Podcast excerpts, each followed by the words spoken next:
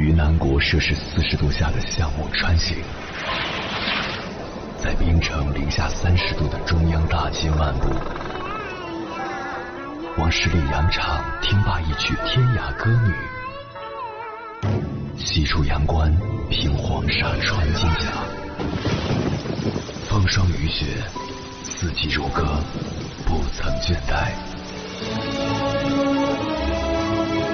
我翻越高山。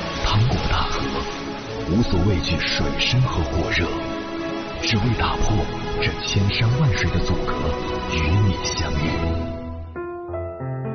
我是英波，我在原来的地方等你，不见不散。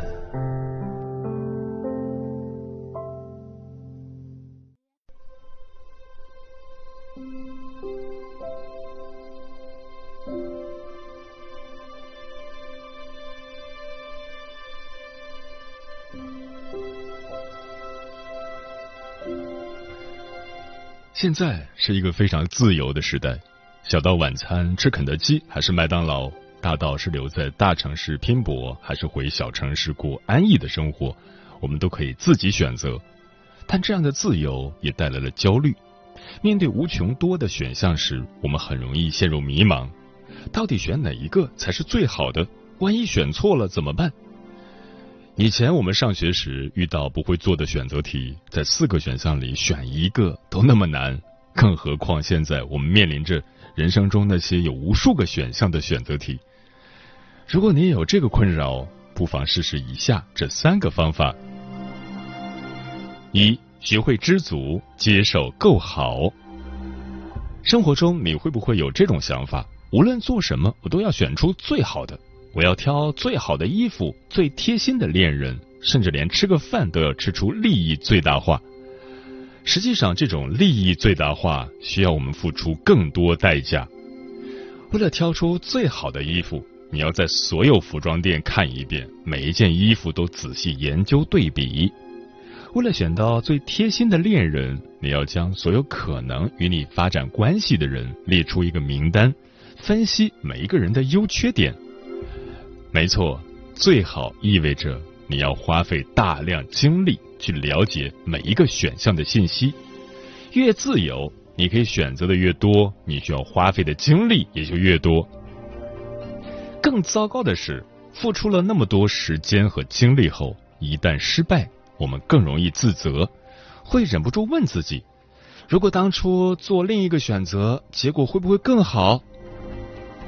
知足的人。比凡事都想利益最大化的人更幸福，因为他们可以享受已有的幸福，珍视自己拥有的东西，告诉自己，我没必要在每一次选择时都要达到最好。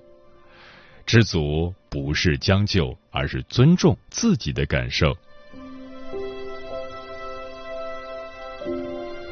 二，避免攀比，建立自己的标准。俗话说，没有对比就没有伤害。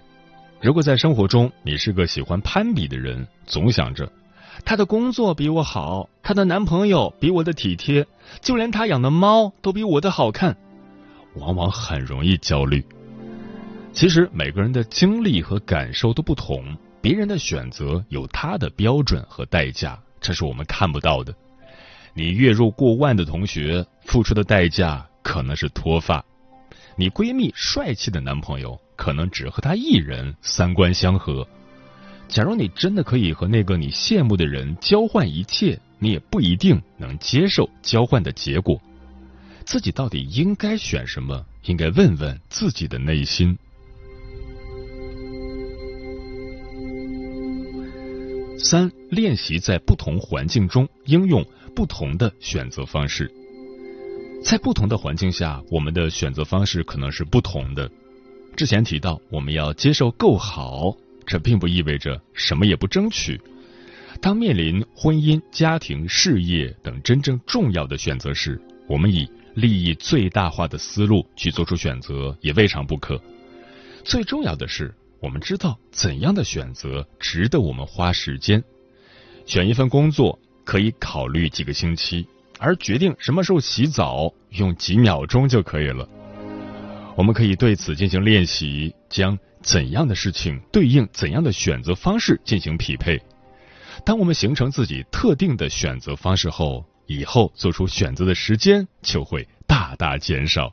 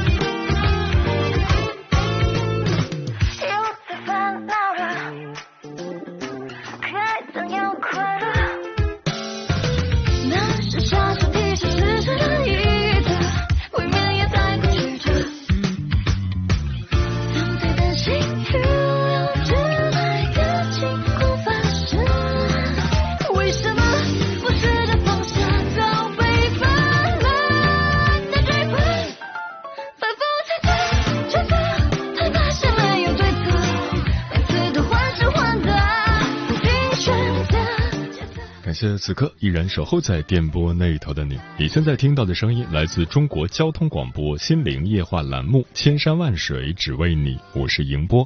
今晚跟朋友们聊的话题是如何做出一个好的选择。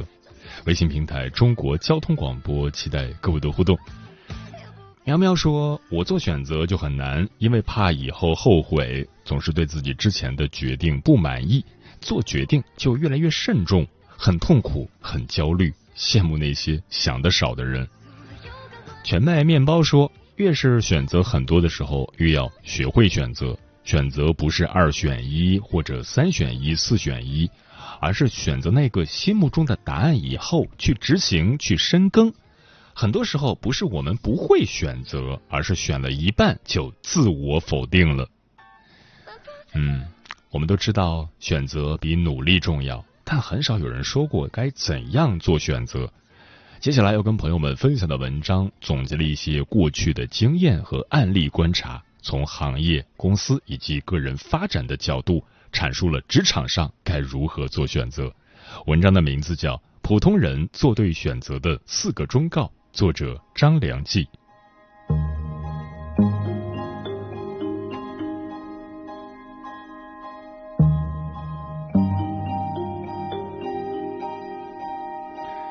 第一个忠告：选择那个想象空间更大的。最近几年，我身边涌现出许多创业成功的朋友，观察他们的创业历程，都有一个共同点，那就是他们的增长全都是指数增长，而非线性增长。什么意思呢？第一年公司入不敷出，可能连工资都发不出来。可到了第二年、第三年的时候，业务开始飞速增长，营业额曲线像爬坡的过山车一样迅速飙升。然后我去看他们选择的行业赛道，无一例外都和互联网沾边，要么本身是互联网行业，要么就是传统行业，但加上了互联网赋能。更重要的一点，他们统统都是想象空间更大的行业。什么叫想象空间大？横向能够拓展更多元的商业模式，纵向可以精深做出差异化的产品和服务。这种类型的机会，只要过了那个拐点，后面就是一飞冲天。像网红 MCN 公司，虽然现在市面上各种打着 MCN 名号的企业都有，鱼龙混杂，褒贬不一。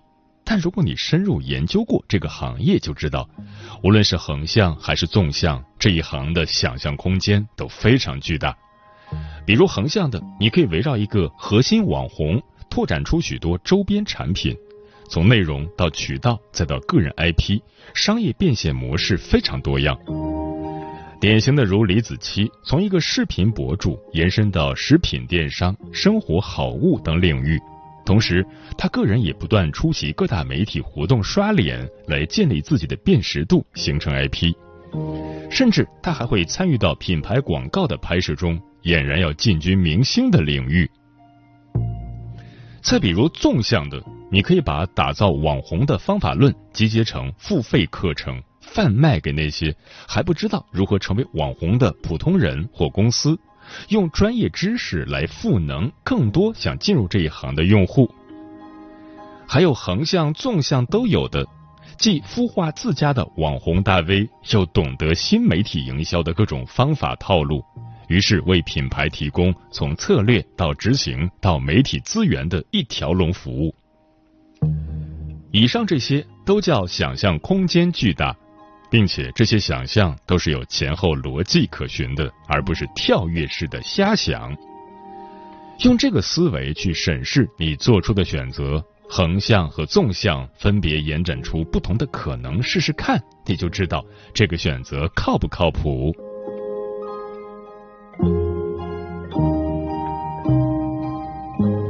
第二个忠告：选择那个竞争还不充分的。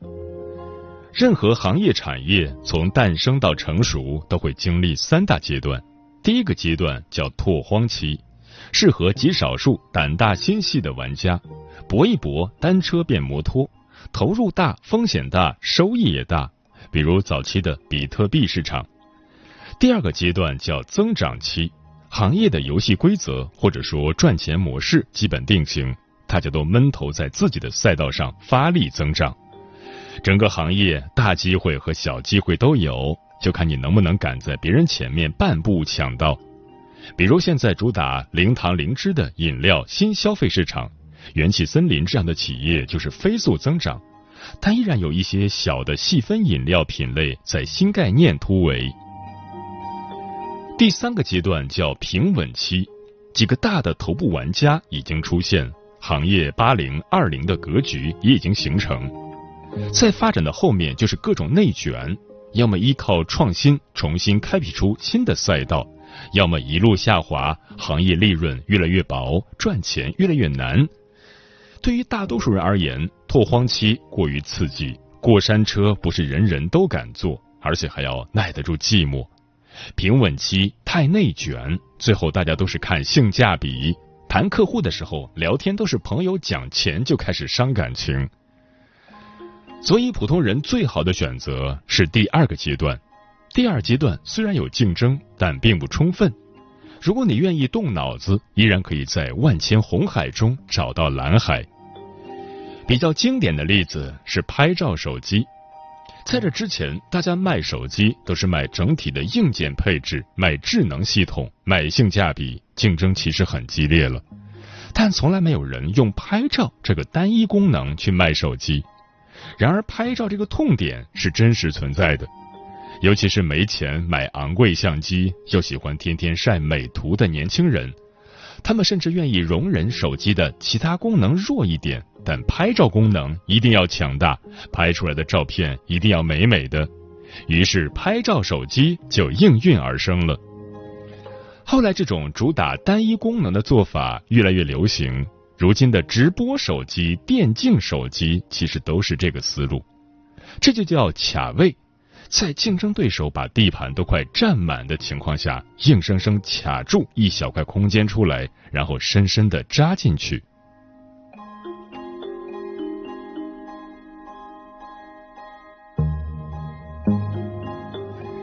第三个忠告：选择那个能充分发挥你专长的。前面两点侧重在行业和公司的选择，接下来聊聊个人发展。如果你做的事情你不擅长，哪怕这个事情再赚钱，你都很难做长久，因为坚持不下来。讲一个我身边好友 L 的例子：十年前，L 进入一家外资品牌咨询公司做视觉设计的工作，拥有一份在当时看起来很丰厚的薪水。可 L 并不喜欢做设计，虽然他大学学的是视觉传达，但那是父母帮他选的专业。L 更喜欢做市场营销的工作，喜欢去一线冲锋陷阵，而不是坐在办公室里设计 logo。于是他辞职去了一家快销企业做市场，从最基层的岗位做起，薪水直接降了一半。为此，父母还和他大吵了一架。但 L 坚持自己的选择，慢慢在这个职业赛道上越做越顺手。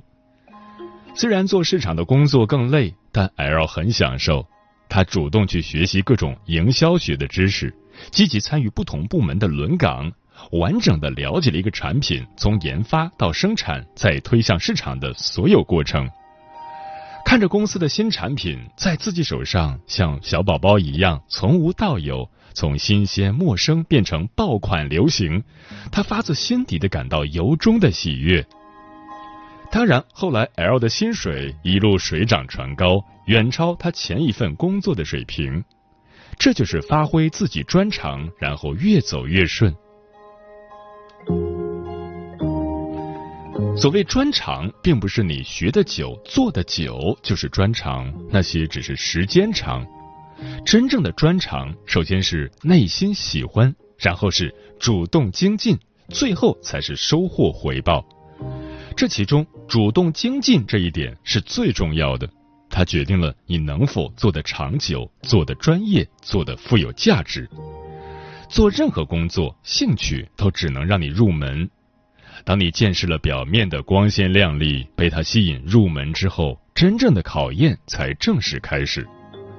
判断一个人是否真的热爱一份工作，是否真的擅长做这件事情。最好的依据就是看他遇到困难时的态度和行动。三分钟热度的人，一遇到小坎坷就会打退堂鼓，永远不能把兴趣变成专长。只有当你遭遇挑战、克服挑战、学到新知，再迎接更大的挑战，如此循环往复之后，还能坚持下去，这就是找到擅长了，持续精进。才能让你实现个人发展的螺旋式上升。此时不必担心回报，时间不会亏待你。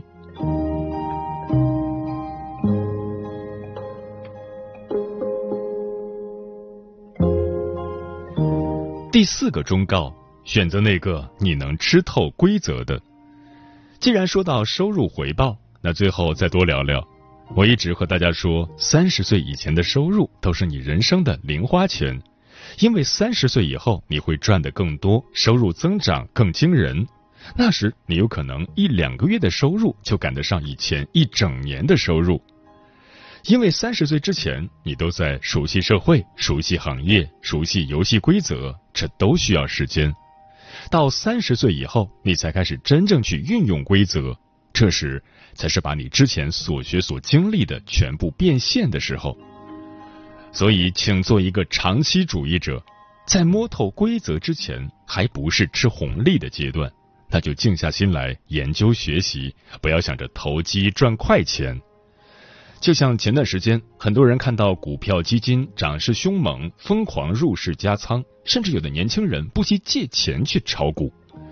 随着后续市场降温，许多人亏得一分不剩，短短几十天坐了好几趟过山车。然而，这都是正常的市场波动。真正会买基金的高手，都是抱着五到十年的目标去买的，而不是看短期的盈亏。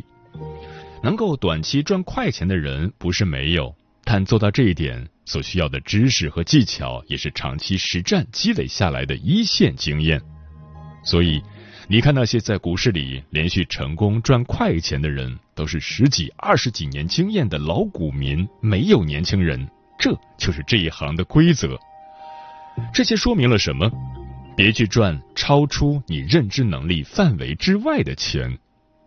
更重要的是下面这句话：即使它短期来看很赚钱，但那十有八九不是因为你懂了，而是因为你运气好，瞎猫抓到了死老鼠。你只是刚好在那个时间点误打误撞进去吃了一波红利，可你要是想一直把红利吃下去，运气好是远远不够的。你需要安静，需要沉下心去研究，需要把规则都钻研透了，你才能真正掌握财富密码。比如打信息差就是一种规则，所有的中介类工作，所有低价买进、高价卖出的行当。都是在打信息差。如果你想在这个领域赚大钱，就要想尽办法去构建信息壁垒，阻止买家和卖家的信息流通，你才有价值。当然，你还可以反过来去打破信息壁垒，构建透明的信息交流平台，促进买家和卖家的沟通，然后赚取平台服务费。面对同一种规则，能有不同的运用方法。这就是把规则吃透了。记住，这个世界上不存在轻松赚钱的工作，即使有，那你也是没有看到前期的汗水和辛苦。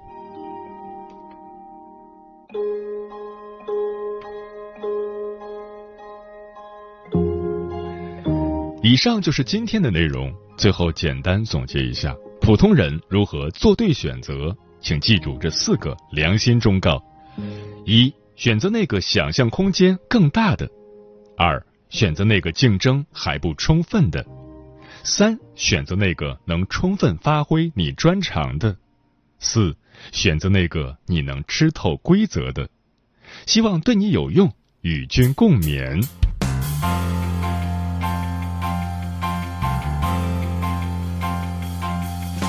在城市街头，来来往往的路口，熙熙攘攘的人群，谁与我擦肩而过？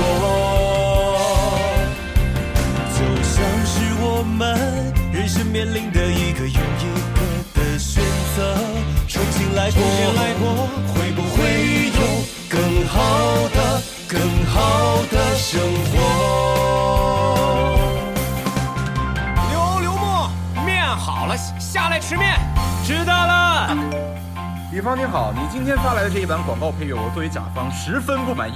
说你那风格叫什么？摇滚？你给我滚！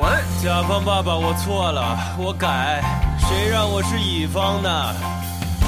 乙方的日子不算好过，奇葩的要求，你想把它。总有些心情你不能说，找一个出口，我选择通过网络。一天一年，时间飞速的过，四十岁的我总好像没有选择，试着放下过去的那段生活，生活这就是一个选择。刘刘墨，再再不下来，面要凉了。凉个屁啊！我点的就是凉面。各位听众朋友们，大家下午好！感谢你关注树先生的电台。我们是否都有一个忘不掉的人？一首我的原创歌曲《忘不掉》分享给大家。那么今天的主题就叫做……今天的主题叫做掐死甲方。树先生，那个忘不掉的人是什么样的呀？我好想知道。呃，喂，哎，那房子我要，我要，就是这个价格，能不能？啊，好，好，好，那我一会儿就把钱转给你啊。我不会慌张，就算要流浪，因为房租贵得让人疯狂。我一直相信，努力就不会失望，勇敢的向前，生活充满希望。放弃工作不会像现在这样，催婚让我抓狂，找不到对象，马上要升职，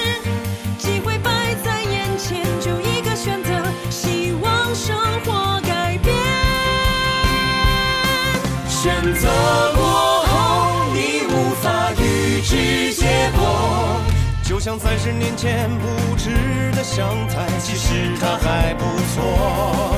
选择过后，你总在判断对错。